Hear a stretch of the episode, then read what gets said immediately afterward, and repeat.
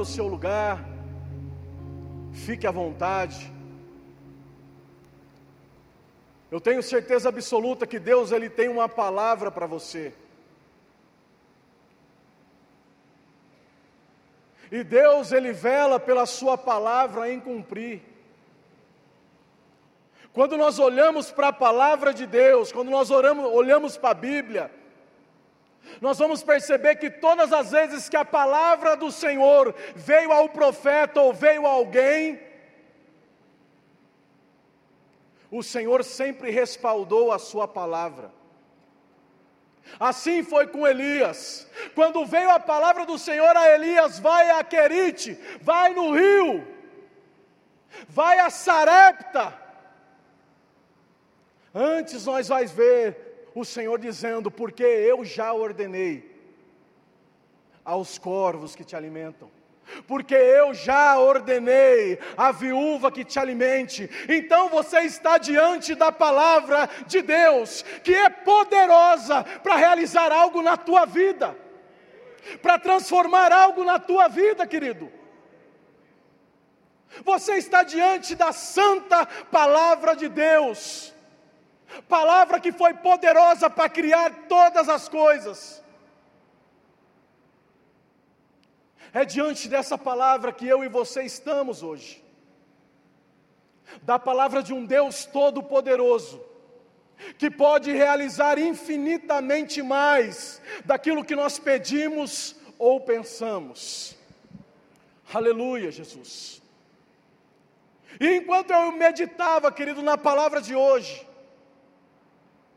o Senhor, há algum tempo, Ele já vem falando forte ao meu coração dos dias atuais que nós temos vivido. Os dias atuais que nós temos atravessado, nós não podemos mais falar daquilo que é verdadeiro. Porque aquilo que é certo, para muitos é tido como um erro. Nós atravessamos momentos ou tempos ou períodos onde os valores das coisas estão invertidos. E todos esses valores invertidos têm uma causa. A causa desses valores estarem invertidos dentro da sociedade, é por causa dos maus desejos do coração do ser humano. Vamos abrir lá em Gênesis, capítulo de número 6, para nós iniciarmos aquilo que Deus quer ministrar aos nossos corações. Gênesis capítulo de número 6, verso de número 5, vai nos mostrar a visão que Deus tinha em relação à humanidade. O versículo de número 5 vai nos dizer: E viu o Senhor que a maldade do homem se multiplicava sobre a terra, e que toda a inclinação dos pensamentos do seu coração era sempre e somente para o mal. Então eu entendo, querido, que desde a queda do homem, o coração da humanidade ele foi deformado. Eu entendo que desde a queda do homem, o coração ele acabou se tornando uma fonte de maldade. É isso que a palavra do Senhor ele vai nos afirmar. Se nós pegarmos o Evangelho de Mateus, capítulo de número 15, verso de número 19, vai nos dizer exatamente isso. Vai dizer que todo o coração sai os maus pensamentos homicídios, adultérios, as imoralidades sexuais, os roubos, os falsos testemunhos e as calúnias. Então o homem, querido, na antiguidade, depois da queda, passou a amar mais a si mesmo. O homem passou a buscar mais a própria glória do que a glória de Deus. Quando nós olhamos na antiguidade, o homem passou a satisfazer todos os seus desejos, passou a priorizar mais todas as suas vontades, deixando de lado a vontade perfeita de Deus. Então, em vez da humanidade, queridos, buscar tempo em estar na presença do Senhor, a humanidade agora procurava gastar o tempo consigo mesmos. E a consequência disso, nós vemos nos dias de hoje, acerca da inversão de valores. Uma sociedade que faz daquilo que é bom mal e daquilo que é mal bom. De uma sociedade que diz que luz é trevas e que das trevas eles dizem que é luz. Uma sociedade que diz que o amargo é doce e que o doce é amargo. Uma sociedade que vive os padrões que Isaías revela no capítulo de número 5, que eu acabei de relatar. Mas tudo isso é por causa das intenções do coração, que são má continuamente. Por isso que a palavra do Senhor, ele nos orienta dizendo: sobre tudo que se deve guardar, guarde o seu coração. Você tem guardado o seu coração? A pergunta não é essa. A pergunta é aonde você tem guardado o teu coração. Só existe um lugar onde nós podemos guardar o nosso coração, e esse lugar é no esconderijo do Altíssimo. Só existe um lugar onde nós podemos guardar o nosso coração, é diante de Deus. É diante de Deus. Então, olhando para esse cenário, eu entendo que nos dias de hoje, a igreja ela tem como missão não somente pregar o evangelho e fazer discípulos. A igreja também tem como missão se posicionar, combater o pecado, combater esses valores que estão sendo distorcidos e que têm se infiltrado dentro dos templos, dentro das igrejas. E essa contaminação tem sido muito grande. Por isso eu e você precisamos estar atentos. Por isso eu e você precisamos estar vigilantes para guardar o nosso coração, para que também nós não venhamos ser direcionados pelos maus desejos do nosso coração, ao ponto de nós sairmos do centro da vontade de Deus ao ponto de nós começarmos a distorcer o Evangelho de Cristo.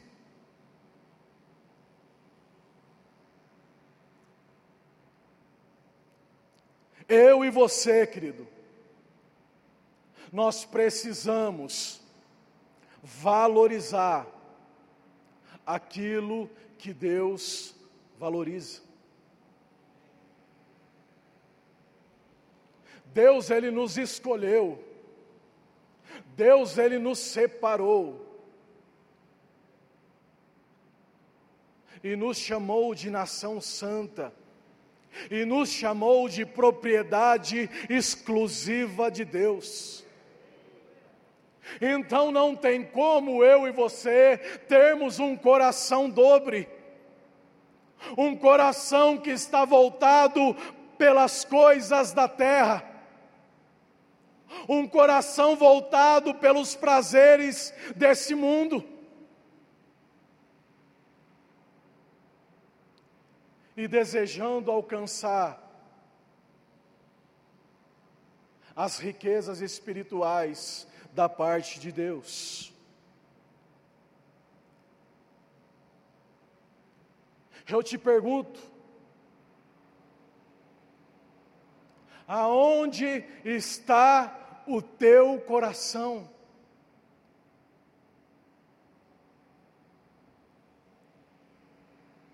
Aonde está o teu coração? porque a Bíblia ela vai nos dizer em Lucas, capítulo de número 15, verso de número 34, dizendo: Aonde estiver o seu tesouro, ali também estará o teu coração.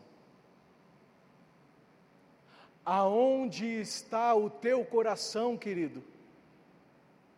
Aonde está o teu coração, meu irmão e minha irmã? Sabe o que esse versículo está querendo nos ensinar?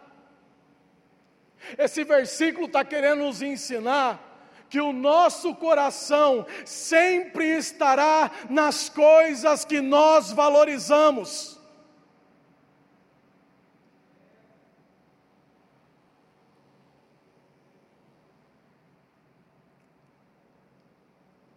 se nós estivermos com o nosso coração voltado para as coisas dessa terra, infelizmente, querido, nós não iremos conseguir alcançar as riquezas espirituais que Deus tem para derramar sobre as nossas vidas.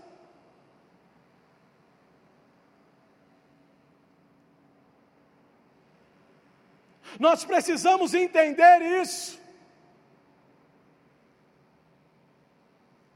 Porque nós temos vivido momentos onde os valores têm se invertido. Dentro dos templos, e isso não é novidade, isso não é algo novo. Por isso o evangelho de Deus ele foi deixado aqui nessa terra. Para que pudesse alinhar os corações ao coração de Deus para que pudesse alinhar a nossa vida ao trono de Deus.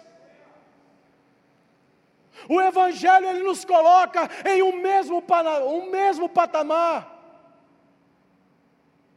É um evangelho que nos coloca dizendo que nós todos pecamos e nós necessitamos da graça de Deus.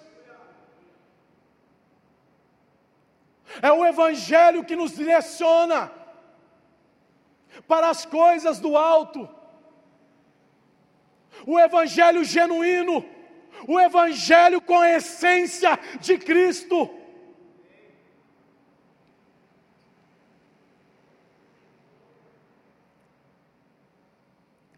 Como eu mencionei, isso não é algo novo. Nos dias de hoje, uma multidão segue Jesus. Uma multidão incontável segue Jesus nesse país que nós moramos ou vivemos, conhecido como Brasil. Mas infelizmente, poucos podem ser chamados verdadeiramente de discípulos. Existem muitos seguidores, mas poucos que entenderam o propósito do Evangelho, poucos que entenderam a revelação do Filho de Deus aqui nessa terra. Mateus capítulo de número 26 vai nos mostrar essa multidão. Uma multidão incontável que seguia Jesus. Vamos abrir lá. Mateus capítulo, melhor dizendo, Mateus capítulo 6, verso de número 26. Glória a Deus.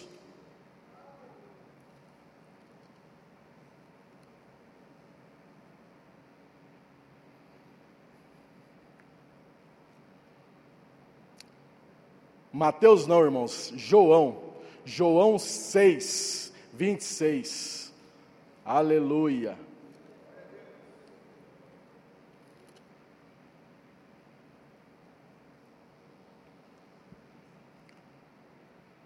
Aqui nessa passagem, Jesus está sendo seguido por uma grande multidão. E Jesus ele vai virar para essa multidão e vai dizer assim: em verdade, em verdade vos digo: vós me buscais, ou vós me procurais, não porque viste os sinais, mas porque comeste dos pães que vos fartastes. Valores distorcidos. A mesma multidão que agora estava seguindo Jesus, pelo alimento, pela provisão, pela bênção. É a mesma multidão do, do capítulo de número 2, ou do versículo de número 2, deixa eu ver aqui.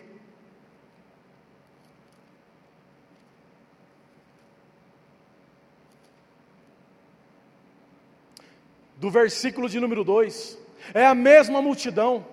A multidão que começou seguindo Jesus pelos milagres e pelos sinais que ele realizava, com o passar do tempo começou a buscar Jesus somente por aquilo que ele poderia proporcionar.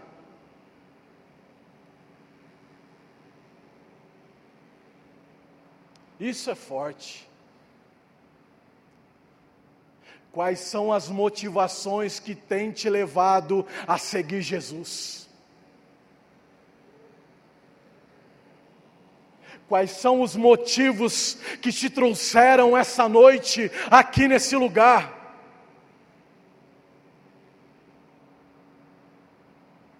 Por que você tem seguido Jesus?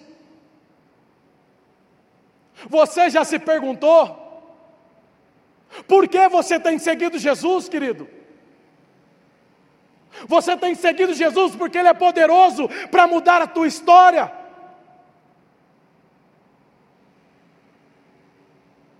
Porque Ele é poderoso para curar você, para te trazer a provisão que você precisa. Será que essas são as motivações que te levam a seguir Jesus? Se essas são as motivações, é necessário nós buscarmos uma revelação de quem é Cristo. Eu não estou dizendo aqui que Jesus não vai fazer, mas eu estou dizendo que nós devemos seguir Jesus pela motivação correta.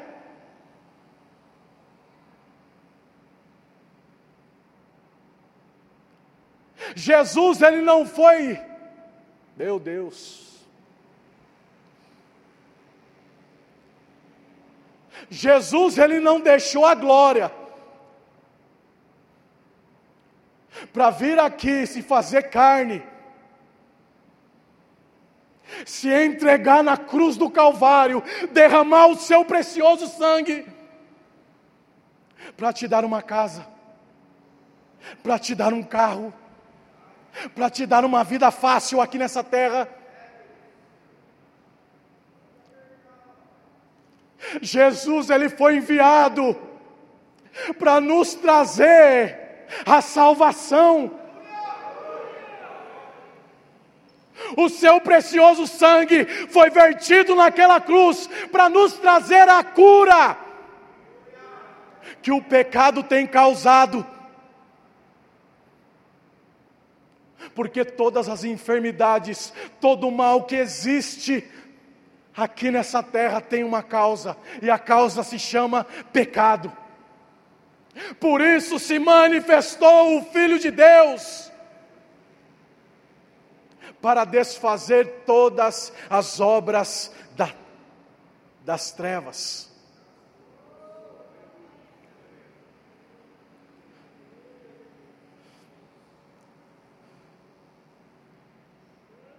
E às vezes, querido, a gente, com o passar do tempo, a gente vem para os cultos e a gente sempre fica esperando que venha uma palavra forte, que venha uma revelação forte da parte de Deus.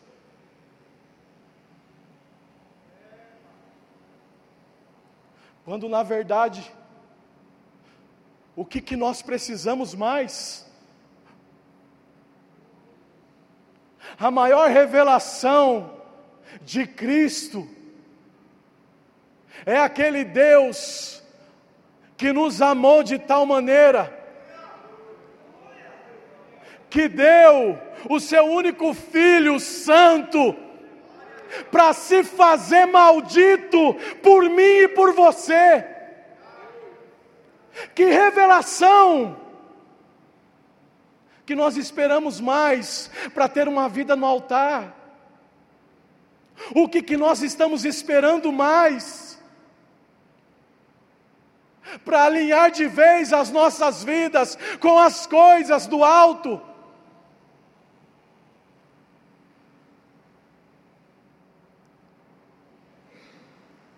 Nós precisamos compreender quem é Jesus e qual foi o propósito pela qual ele foi vivido, ou ele, ele foi vindo. Ele veio, na verdade, com um propósito. E se nós não entendermos isso, nós passaremos grandes e longos anos ouvindo e ouvindo a palavra de Deus, sem nos posicionar como filhos, como filhas de Deus.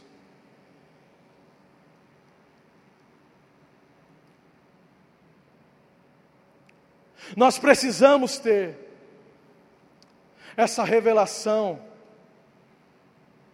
E por que nós não conseguimos ter?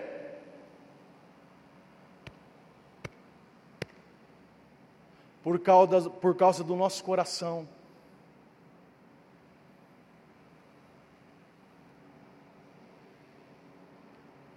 porque nós estamos buscando em Deus satisfazer as nossas vontades terrenas.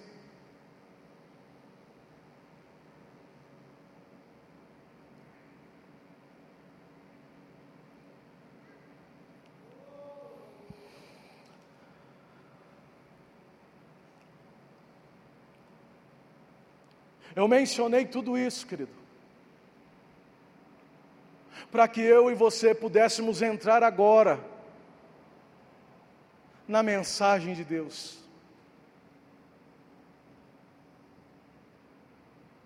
Tudo isso que foi ministrado era para que Deus trouxesse você para o propósito daquilo que Ele quer ministrar na tua vida hoje. Abra comigo lá em João, capítulo de número 12. verso de número 3. É uma passagem muito conhecida, mas é uma passagem que nos mostra muitas coisas importantes.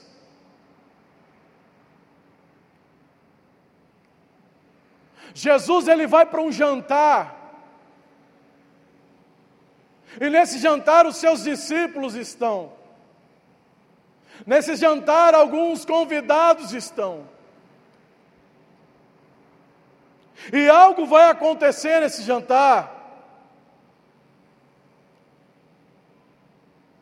que vai mudar por completo a vida de uma mulher. Porque essa mulher ela vai demonstrar através da sua atitude o verdadeiro valor de Jesus.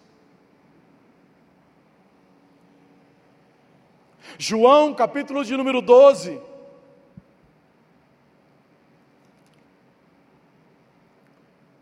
Verso de número 3 diz assim: Vou começar a partir do verso 2, vai. Deram-lhe, pois, ali uma ceia, ou um jantar. Marta servia, sendo Lázaro um dos que estavam com ele à mesa. Então Maria, tomando uma libra de bálsamo de nardo puro, muito precioso, ungiu os pés de Jesus e os enxugou com seus cabelos e encheu-se toda a casa com o perfume do bálsamo. Mas Judas Iscariotes, um dos seus discípulos, o que estava para traí-lo, disse: Por que não se vendeu esse perfume por trezentos denários e não se deu aos pobres? Isto disse ele, não porque tivesse cuidado dos pobres, mas porque era ladrão. Tendo a bolsa, tirava o que nela se lançava. Até aí, por enquanto. Então aqui nós vamos ver dois personagens principais em uma ceia.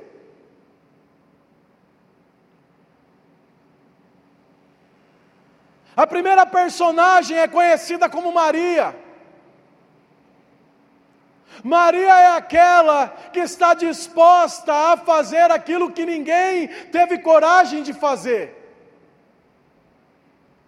Uma mulher que estava disposta a quebrar os protocolos religiosos que muitas vezes nos impedem de se aproximar de Jesus. Maria está cercada de discípulos. Maria está cercada de pessoas, mas ela não se importa. Então ela vai diante de Jesus, com um frasco de um perfume muito raro, um perfume muito caro, muito valioso. E Maria então decide quebrar esse perfume e derramar sobre Jesus. Talvez para muitos que estavam ao redor, talvez para muitos religiosos, era um absurdo desperdiçar algo tão valioso em Jesus. Um perfume muito valioso, mas sem valor para Maria. Um perfume de alto preço, mas Maria entendia que aquele perfume, diante daquele que estava, não significava nada então Maria decide quebrar o perfume de alabastro, um perfume com alto preço, porque ela entendia que aquele que seria perfumado futuramente pagaria um alto preço por todos. Então, para Maria, o perfume não tinha valor nenhum. O que tinha valor era aquele que estava diante dela, conhecido como Jesus. Aquele que pagaria um alto preço para levar o pecado da humanidade na cruz do Calvário. O perfume era para Jesus, mas depois que foi quebrado, todos sentiram um cheiro. A cruz era para Jesus. Mas todos nós podemos desfrutar dos resultados que a cruz nos trouxe. Então, para Maria, aquele perfume valioso não tinha valor nenhum. Mas agora, para outras pessoas que estavam diante do banquete, já tinha. O segundo personagem é conhecido como Judas Iscariotes, aquele que haveria de trair Jesus.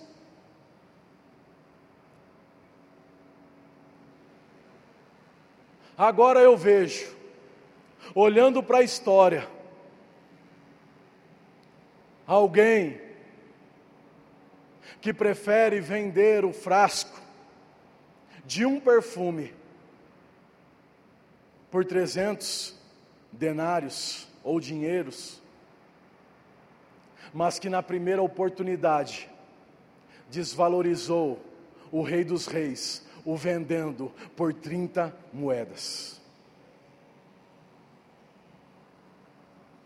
Esse jantar vai nos falar acerca de valores distorcidos. Uma mulher pecadora que entende e compreende o valor de Jesus. Que quebra o que é mais valioso para despejar em Jesus, para oferecer para Jesus. E alguém que caminhava com Jesus que não sabia realmente quem ele era, que estava disposto a vender ele como se fosse uma mercadoria, que não tinha valor nenhum. E muitas vezes, querido, eu e você somos semelhantes a Judas em alguns momentos. Em alguns momentos da nossa vida, dos nossos finais de semana, das nossos, dos nossos dias durante a semana, às vezes também nós substituímos. Nós substituímos Jesus por aquilo que, para nós naquele momento, teria algum conforto, algum prazer, alguma satisfação.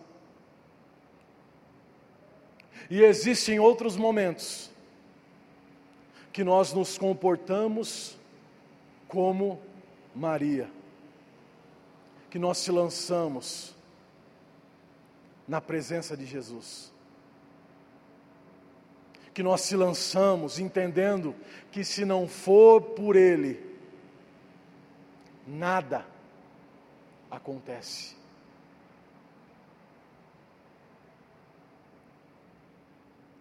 Nesta noite,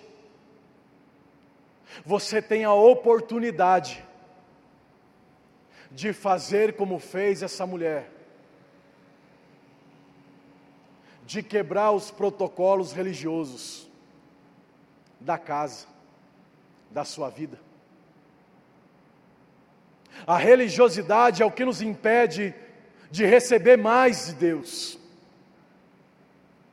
Às vezes nós nos relutamos em nossos assentos, porque nós não queremos expor os nossos pecados, porque nós não queremos expor aquilo que nós somos por trás dos bastidores.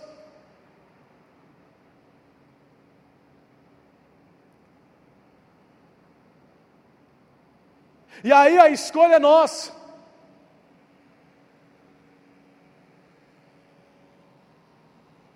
Deus te chamou ou te trouxe aqui nessa noite, porque Ele quer a tua vida por completo e não pela metade.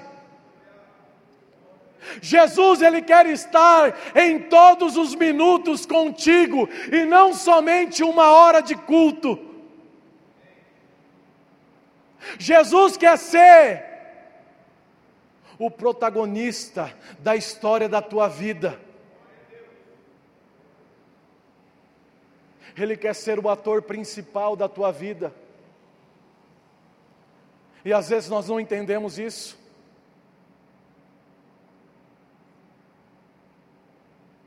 O autor principal da minha vida e da tua vida tem nome: Jesus.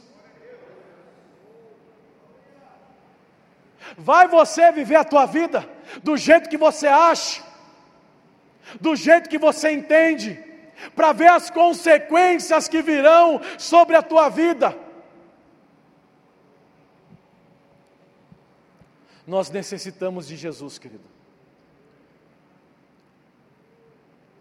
E nós precisamos entregar tudo que aquilo que é mais valioso em nós para Ele.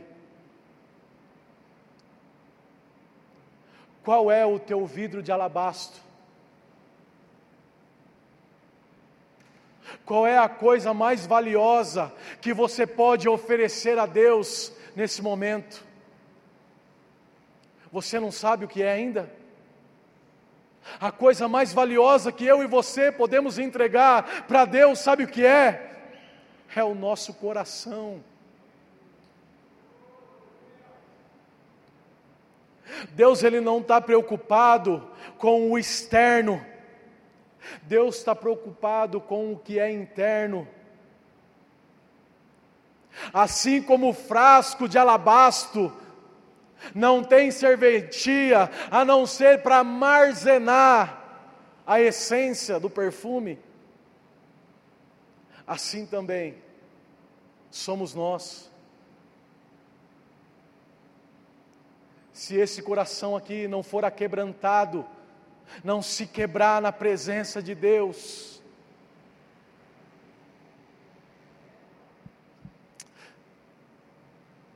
nada vai acontecer.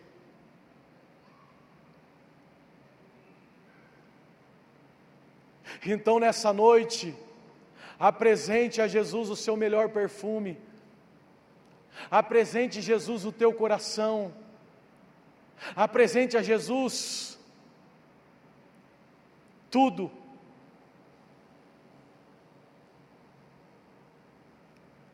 E você verá os resultados. Você desfrutará daquilo que Deus tem para a tua vida. Eu vou pedir para o Ministério de Louvor se preparar.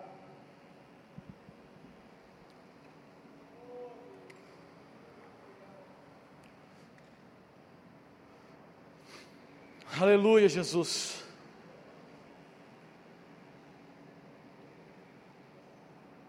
Deus quer esmiuçar os corações de pedra nessa noite.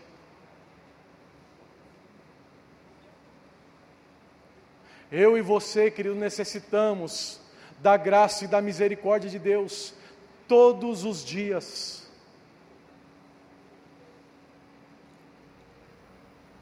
Nós precisamos de Jesus todos os dias.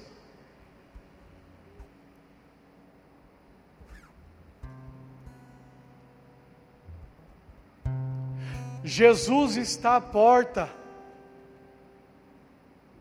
Eu nunca vi tanto ímpio falar que Jesus está voltando. Enquanto nós que estamos aqui, ouvindo a palavra de Deus, estamos meio que adormecidos.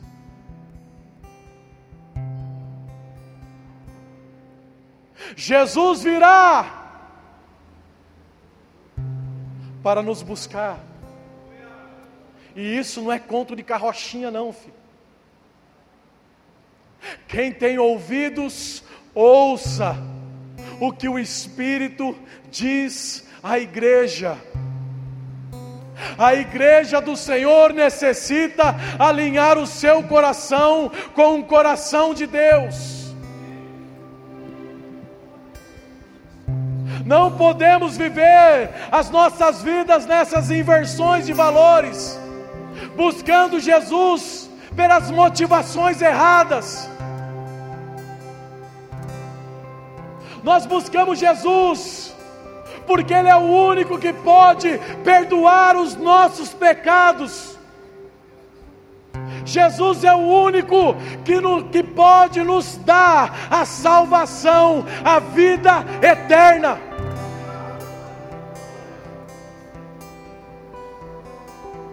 Vamos se colocar de pé. Prepare o teu vidro de alabastro. Prepare o perfume mais valioso. Prepare o teu coração. Mas não saia com ele daqui da mesma forma que você entrou.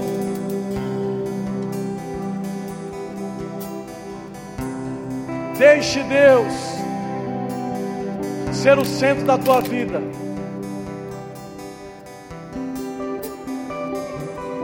Quando você entender que Jesus é a coisa mais valiosa que alguém pode ter, você não se prenderia por nada, nada nessa terra teria valor somente a presença, somente a presença. Enquanto o ministério de louvor ministra uma canção, nós queremos sentir o cheiro da essência do Espírito Santo trabalhando na tua vida.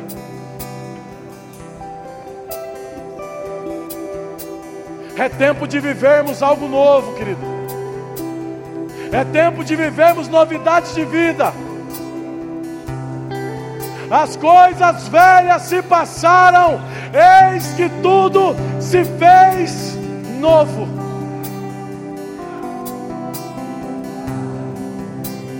Sai do teu lugar,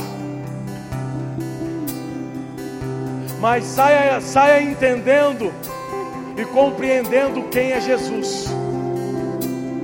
Jesus é aquele que te cura, Jesus é aquele que te salva, Jesus é aquele que restaura, é aquele que dá provisão. Jesus é aquele que te dá a vida eterna. Enquanto o ministério de louvor ministra, tenha liberdade de vir até o altar do Senhor e apresentar a tua vida diante de Deus. Nós estaremos impondo as mãos, estaremos orando sim, porque por mais que aquela multidão estivesse atrás de Jesus pelas motivações erradas, Jesus jamais deixou de atuar. Jesus jamais deixou aquelas pessoas sem conhecer o Deus verdadeiro e poderoso. Aleluia. Ao Deus que me deu tudo, dou meu coração.